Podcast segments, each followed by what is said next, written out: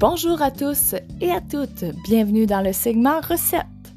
Aujourd'hui, je vous propose une solution de nettoyage pour les mains hyper facile.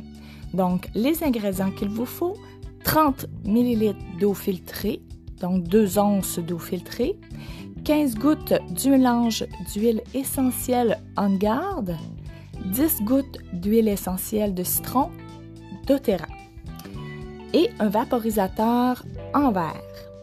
Pour la préparation, vous mélangez tous les ingrédients dans votre vaporisateur en verre. Vous vaporisez généreusement vos mains et vous les essuyez par la suite. Voilà un excellent moyen de se nettoyer les mains naturellement. Sur ce, à la prochaine!